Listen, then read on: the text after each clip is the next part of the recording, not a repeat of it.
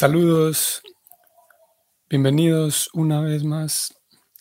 Seguimos con la lectura del Bhagavatam en el texto 35, en el capítulo 17 del primer canto. Om Namo Bhagavate Vasudevayam. Om Namo Bhagavate Vasudevayam. Om Namo Bhagavate Vasudevayam. Sutta Uvacham Pariksitaivam Madistam Sakalirinjatave Patum Tam Udyata Simahedam Dandapanim Ivodyatam. Traducción. Sutta Goswami dijo, la personalidad de Kali, habiendo recibido esa orden de Maharaj Pariksit, comenzó a temblar de miedo, viendo al rey ante él como Yamaraj a punto de matarlo. Kali le habló de la siguiente manera. Hoy vamos a leer eh, las palabras de Kali en este verso y los próximos dos también que fue lo que dijo él después de que Yudhishthira entonces le indicó que no podía vivir en, su reino. Mientras Yudhishthira estuviera ahí supervisando, él no, perdón, Pariksit, mientras Pariksit, él, el rey, estuviera supervisando, entonces Kali no podía vivir. Y vamos a ver qué es lo que Kali le dice. Significado de este verso. El rey estaba dispuesto a matar a la personalidad de Kali de inmediato, si éste desobedecía su orden. De lo contrario, el rey no tenía ninguna objeción en permitirle que prolongara su vida. prolongara su vida. La personalidad de Kali, por su parte, después de tratar de liberarse del castigo de diversas maneras, decidió que debía entregarse a él y por eso comenzó a temblar, temiendo por su vida. El rey o el gobernante debe ser tan fuerte como para prepararse o como para pararse como Yamaraj, la muerte en persona, ante la personalidad de Kali. La orden del rey tiene que ser obedecida, pues si no, la vida del criminal corre peligro. Esa es la manera de gobernar a las personalidades de Kali que causan disturbios en la vida normal de los ciudadanos del Estado. Creo que antes de ir al siguiente verso, voy a mencionar cómo recordar que, que, y lo va a mencionar preocupada en los siguientes versos, como parte de la religión, ya que estamos hablando de una vida religiosa, dentro del concepto de religión que aporta la Gita y todo el sistema de Bhakti, dentro del concepto de religión también está incluido, naturalmente, el, la justicia, porque Dios es justo. Y habrá ocasiones que en nombre de la religión y por, eh, por seguir la religión habrá que administrar justicia, como aquí vimos en este capítulo, el rey dispuesto a administrar justicia porque había alguien que estaba dañando a otros. Y curiosamente, lo, hicimos notar hace unos días, pero lo volveremos a mencionar ahora. Curiosamente, el rey estaba a punto de matar y, sin, sin bromear, no era una broma, ni no era un acto solamente para amedrentar al malvado. De hecho, él estaba dispuesto a matarlo. Pero el, el malhechor se arrepintió. Como aquí lo vimos también en este verso, seguimos viendo algunas algunos reflejos de, su, de su estado emocional. Cali comenzó a temblar de miedo, se dice aquí. Y lo vimos también en versos anteriores, como él se arrepiente y, y se rinde ante el rey. Y siguiendo los principios de la religión, hace un minuto atrás, Parixit, siguiendo los principios de la religión y estaba a punto de matar a este sujeto, y ahora, en este momento, siguiendo también los principios de la religión, Parixis estaba listo para perdonar a este sujeto. Y a tal punto que él le dice que, bueno, no te preocupes, no te voy a matar. Y como tercer punto, como, como tercera escena, como el tercer acto, tenemos a Parixit, luego de haberlo perdonado, tomando una tercera decisión y diciéndole que, bueno, pero no puedes vivir aquí. Lo vemos entonces a él, a, este rey, siendo capaz, con mucha inteligencia, siendo capaz de ajustar, ajustarse él a los principios, siempre apegado a los principios religiosos, sin embargo, actuando de acuerdo a la circunstancia que tenía enfrente. Eh, siempre ajustándose él mismo, encontrando una norma dentro de la religión que le permita actuar de la mejor manera en diferentes circunstancias. Aquí lo encontramos en tres actos, uno tras de otro, y él toma tres decisiones distintas. Y eso es una característica del Vaishnava, Vaishnava que sabe reconocer, sabe muy bien cuál es el, el hilo conductor de la religión, sabe muy bien cómo mantenerse él mismo vinculado con Dios y al mismo tiempo, de acuerdo a cómo las circunstancias se le van presentando, él sabe ir mm, ajustándose él mismo también. Y eso es interesante porque podría dar la impresión de que ese ajustarse de circunstancias podría dar la impresión de que es denota una personalidad inestable, así como Parixit. No sé si ustedes lo habían percibido así, pero alguien podría señalar a Parixit y decirle que Parixit, usted no, es inestable su mente. A cada rato está cambiando de opinión. Primero dijo que lo iba a matar, luego no lo mata, le, lo perdona y ahora le dice que, se, que le va a dar chance de vivir en algún lugar. Pero eso que en apariencia podría parecer inestabilidad en la mente del devoto, en realidad es justamente lo contrario. Es la habilidad del Vaishnava saber que el mundo todo el tiempo está en ese constante devenir en ese constante cambio y él por lo tanto va ajustándose, o ella, va ajustándose siempre apegado a Dios, siempre apegado al bienestar suyo, al bienestar de los demás, va ajustándose a las circunstancias. Entonces, y lo vamos a ver también, preocupada menciona un poco más adelante este, hecho de que siguiendo la religión es que estaba cambiando aparentemente de opinión. Vamos entonces al siguiente verso. 36. Cali dijo entonces, el malhechor, el sujeto que estaba torturando la vaca y el toro, dijo, Oh Majestad, dirigiéndose al rey, aunque por orden suya yo viva a donde viva, a donde quiera que mire, no veré más que su arco y sus flechas. Vamos al 37 y ahora, ahora volvemos para leer el significado. Cali siguió diciendo, por lo tanto, Oh tú el principal de los protectores de la religión, por favor, asígname un lugar en el que pueda vivir permanentemente bajo la protección de tu gobierno. Este es el pedido que Cali hace al rey. Y a partir del próximo verso, el 38, ya la intervención es de, del narrador. Cali simplemente habla estos dos versos. Él dice, por favor, permítame vivir deme un lugar para, asígneme usted un lugar, porque a donde sea que yo me vaya, pues usted va a andar ahí supervisando todo. Así que mejor dígame usted a dónde puedo ir. Vamos a leer el significado de estos dos versos, 36 y 37.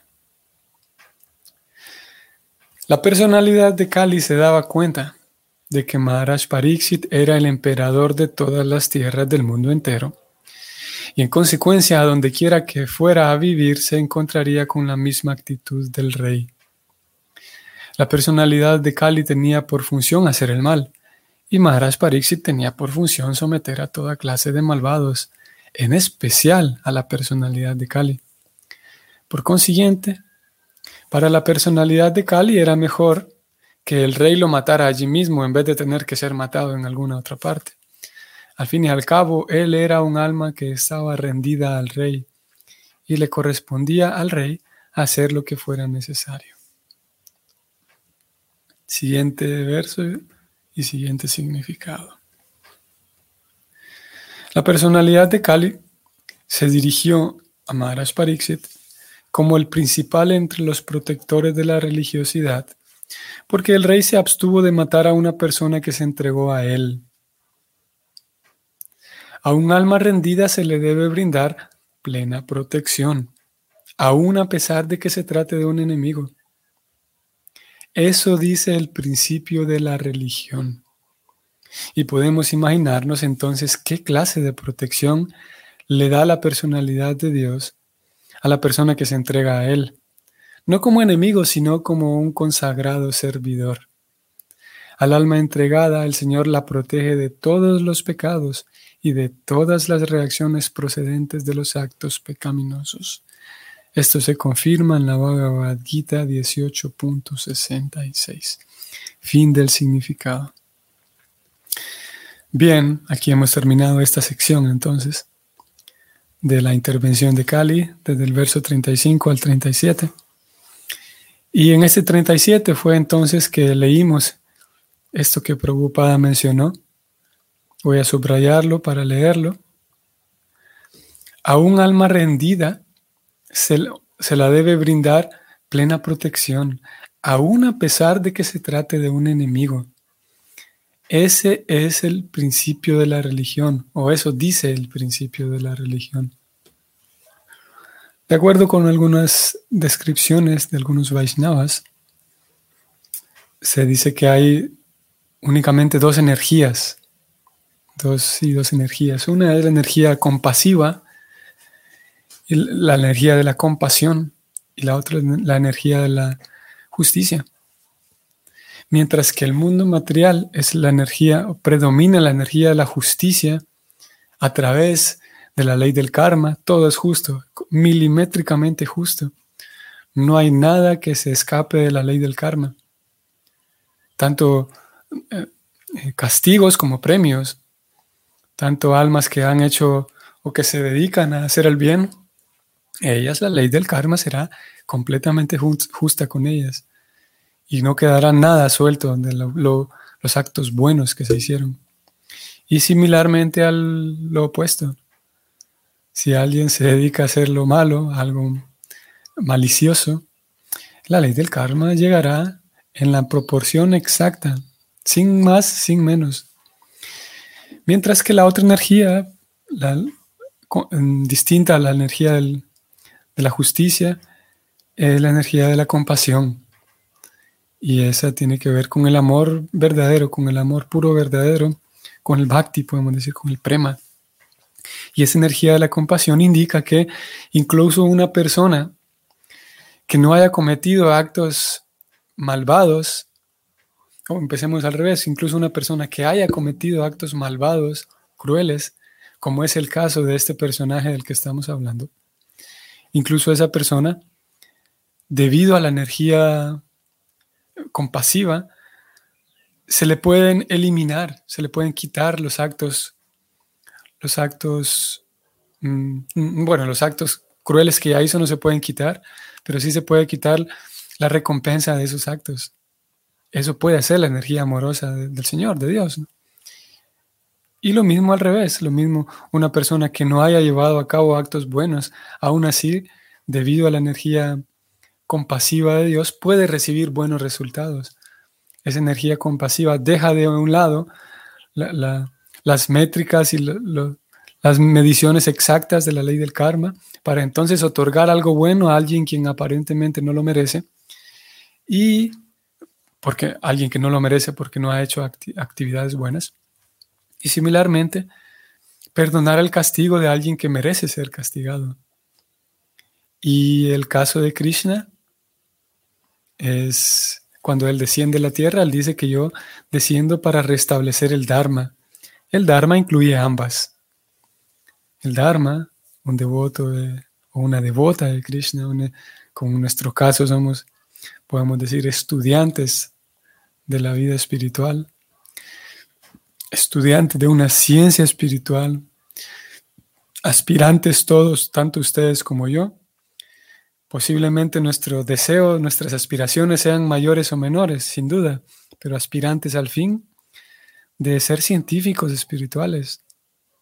Aspirantes, como digo, el nivel de aspiración es distinto de cada uno, pero aspirantes a, a ser científico espiritual, estamos estudiando una ciencia espiritual, somos estudiantes espirituales.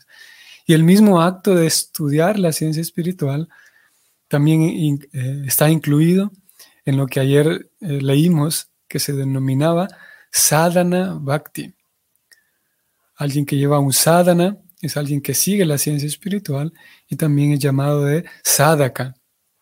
Ese sadhaka, ese estudiante, sabe entonces vivir o va aprendiendo, como en nuestro caso, va aprendiendo a, vivir en la, en la, vida religiosa, en la vida del Dharma, el concepto es el Dharma, que incluye esa vida del Dharma, así como Krishna dice que yo desciendo del mundo espiritual a la tierra para restablecer el Dharma, el Dharma incluye en ocasiones administrar justicia y en ocasiones también administrar compasión. Y aquí lo vemos al rey entonces como un devoto de primera clase, como un devoto modelo, como un Vaishnava que, que sirve como modelo justamente para los sadhakas, para nosotros estudiantes. Por esa razón este libro está lleno, el libro en sí consiste en una historia tras otra, todas son historias y relatos. Y esos relatos incluyen el, siempre los personajes principales son diferentes Vaishnavas que en diferentes circunstancias se ajustaron para siempre mantener su vínculo con Krishna, pero saber ajustarse a la situación que, eh, que las circunstancias que le exigían un comportamiento u otro. Entonces a los sadhakas a nosotros nos permite ver a estos Vaishnavas en acción, en la vida diaria, en la vida cotidiana. Y lo vimos aquí entonces a Pariksit, como ya lo dijimos hace un momento, en tres escenas diferentes. En la primera, dispuesto indudablemente a administrar justicia. Aquella justicia que dice que en la medida misma en la que se, se, otorgó algo, se, se, generó una acción, en la misma medida va a recibir un resultado. Y luego Parixit observa que el malhechor se arrepiente sinceramente y él, siempre apegado a la religión, ahora pasa de la justicia a la misericordia. Ambas son religiosas. ¿Y la misericordia qué dice? Voy a, los tengo aquí subrayados, lo leo nuevamente. A un alma rendida, podríamos aquí también cambiar rendido por, eh, o agregarle aparte de rendido, un alma rendida con sinceridad.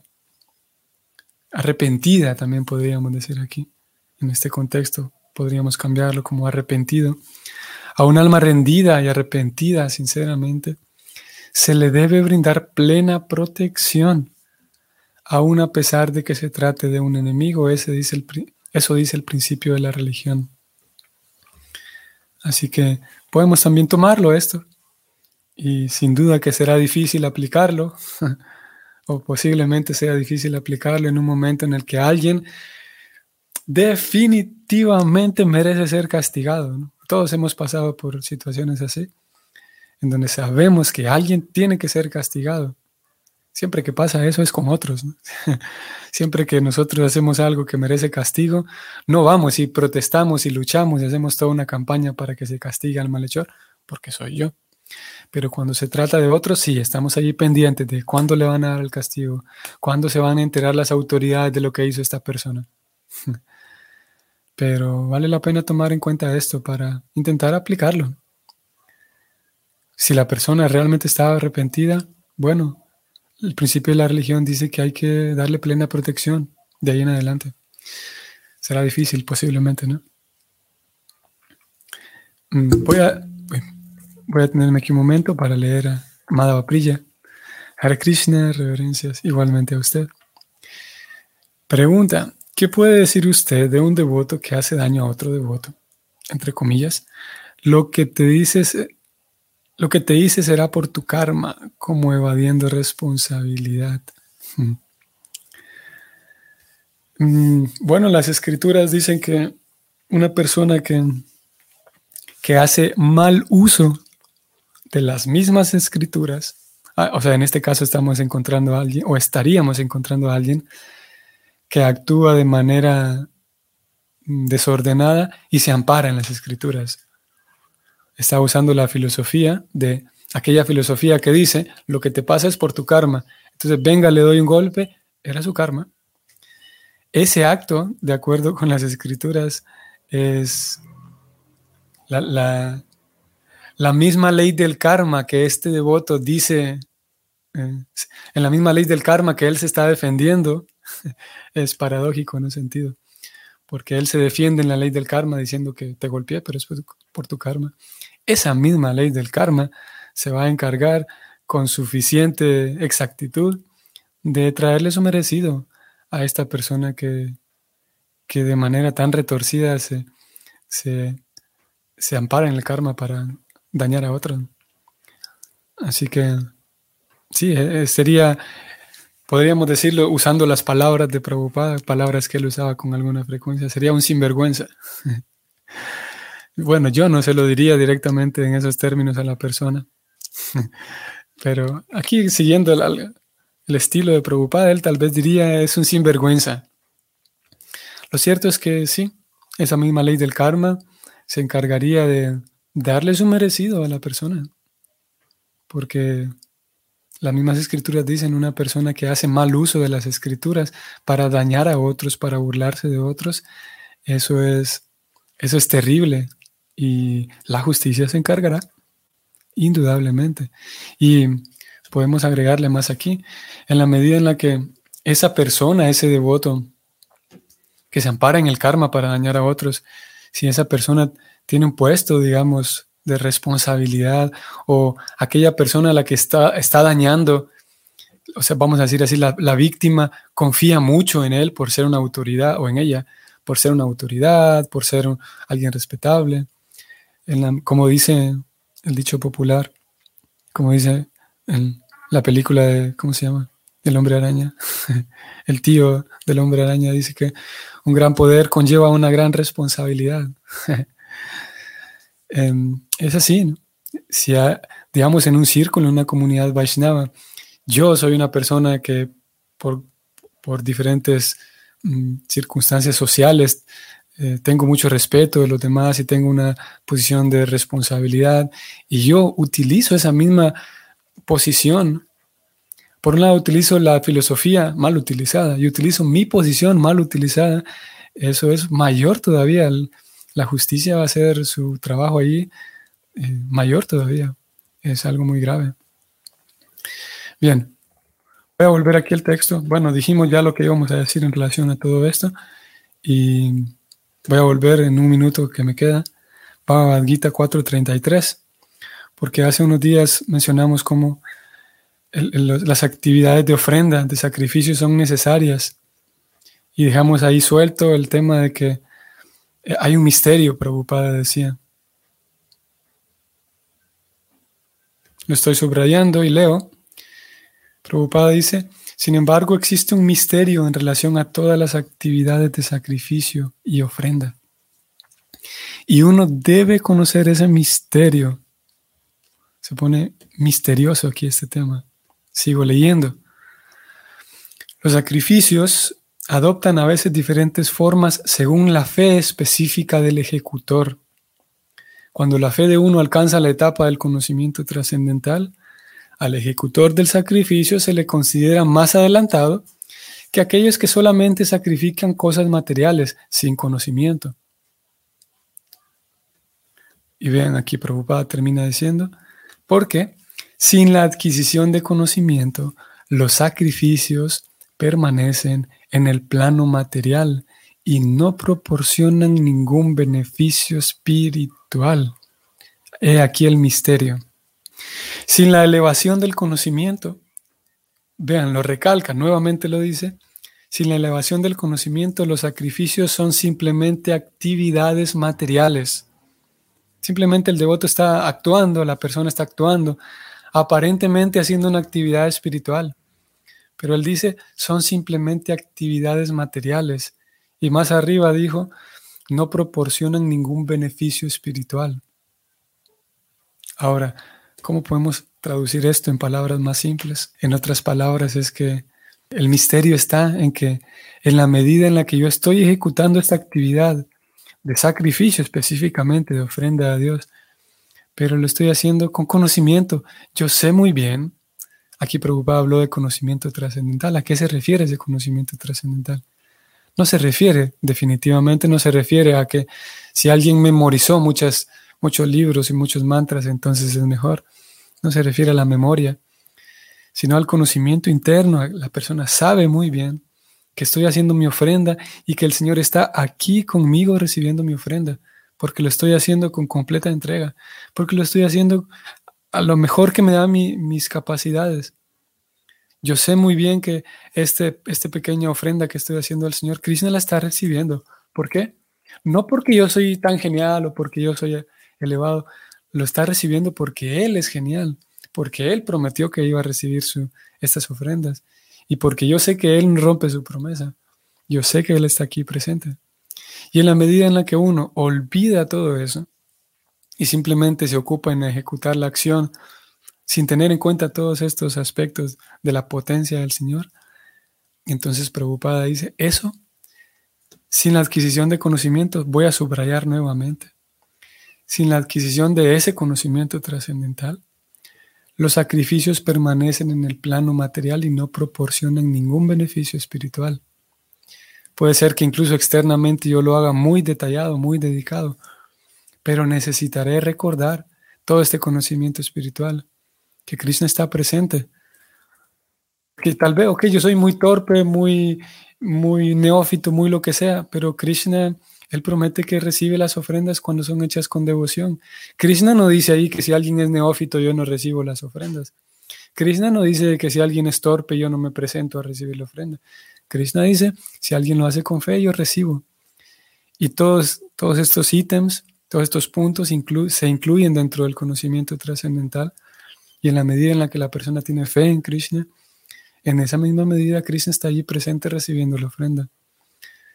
Y nuevamente, por enésima vez lo decimos, mientras que si alguien lo hace simplemente por el puro ritual, si alguien lo hace a la fuerza, si alguien lo hace obligado porque alguien más lo está obligando, si alguien lo hace por solamente cumplir con la costumbre social de que bueno, ya es la hora, tengo que hacerlo porque ya es, o etcétera. Entonces, de acuerdo con Prabhupada en este verso, esa actividad, aunque tal vez sea bien hecha, no proporciona ningún beneficio espiritual y siguen siendo, de acuerdo con Prabhupada, mm, actividades materiales. Vamos a ver. Son simplemente actividades materiales. Y ahí el, el misterio. Muy bien. Nos detenemos aquí entonces recordando que vamos a aplicar también este mismo esquema a la lectura del Bhagavatam diaria, lo podemos hacer con fe, recordando que eh, por, por, repasar todos estos temas, nosotros eh, con ocasiones, en ocasiones vamos, volvemos con un tema que ya dijimos, lo repasamos, lo repetimos, leemos nuevamente, cosas que ya sabemos, pero las escrituras dicen que por escuchar simplemente con fe, por escuchar y ponerme en contacto, poner detener mis actividades y dejar que toda esta información entre a través de mis oídos con fe en que estoy limpiando mi corazón por la escucha. Y esa fe va a ir tomando, va a ir eh, dando fruto. Pregunta de Jesús Matilde, ¿cómo puedo desarrollar más amor y fe en Krishna? Mm, preocupada en uno de estos textos que ahora mismo no lo encontré. Preocupada dice que la fe de uno se desarrolla en compañía de los devotos que en algunas ocasiones vemos devotos que son, que tienen tanta fe y tanto gusto, por ejemplo, por el prasadam. No sé si, todos hemos encontrado, tal vez si no lo hemos encontrado es porque nosotros lo somos. Hay devotos que tienen tanta fe en el prasadam y tanto gusto y saben que cuando están comiendo el prasadam, saben que es algo, algo espiritual, aquellos alimentos que se ofrecieron a Krishna. Por lo tanto, si yo me doy el chance de comer con ese devoto y observar la fe que él o ella tiene en ese alimento espiritual, por apreciar la fe que esta persona tiene en esa actividad, yo voy a ganar más fe también. Puedo hacer un pequeño servicio, algo para agradar a esa persona. Y lo mismo en todas las demás actividades. Hay devotos que tienen tanta fe en el kirtan, por ejemplo. Hay devotos que tienen tanta fe en la adoración de la deidad. Hay otros que tienen tanta fe en el ayapas, por ejemplo, y cuando uno se acerca a ellos, todo el tiempo, lo primero que ellos le dicen a uno, le hablan de la gloria de aquel servicio que a ellos les gusta, porque tienen fe. Hay devotos que tienen tanta fe y tanto gusto en la lectura, en el estudio de los libros. Hay devotos que tienen tanta fe en que Krishna me protege y así. Y uno puede identificar en el círculo de devotos quiénes, devotos y devotas, quienes tienen gusto y fe por algunos, algunas diferentes ramas del servicio de los diferentes aspectos. Y uno puede tratar de agradarlos, tratar de tener un comportamiento gentil y agradable con ellos, hacer un pequeño servicio. Y cuando estoy en presencia de tales devotos o devotas, mm, observar la, la, fe que ellos tienen en estas actividades y sin duda que por observar y apreciar eso, indudablemente ganaremos más terreno nosotros también en esa fe. La respuesta que Prabhupada da. Y Krishna, obviamente, Krishna al ver que estamos desarrollando aprecio, claro que en la medida en que desarrollamos gusto por ver la fe que esta persona tiene, también desarrollaremos em, cariño por esa persona, o, por lo menos un respeto, eh, admiración. Y Krishna, al ver que estamos desarrollando respeto y admiración por sus Vaishnavas, Krishna nos dará también más amor por él mismo. Sentiremos más, más apreciación por Krishna. Es, es, lo que las escrituras dicen. Si aprecio más a los Vaishnavas, entonces aprecio más a Krishna y Krishna me aprecia más. Bueno, eso es lo que puedo decir por ahora. Muy bien, entonces ahora sí nos detenemos. Que tengan un bonito día, martes y hasta mañana. Hare Krishna.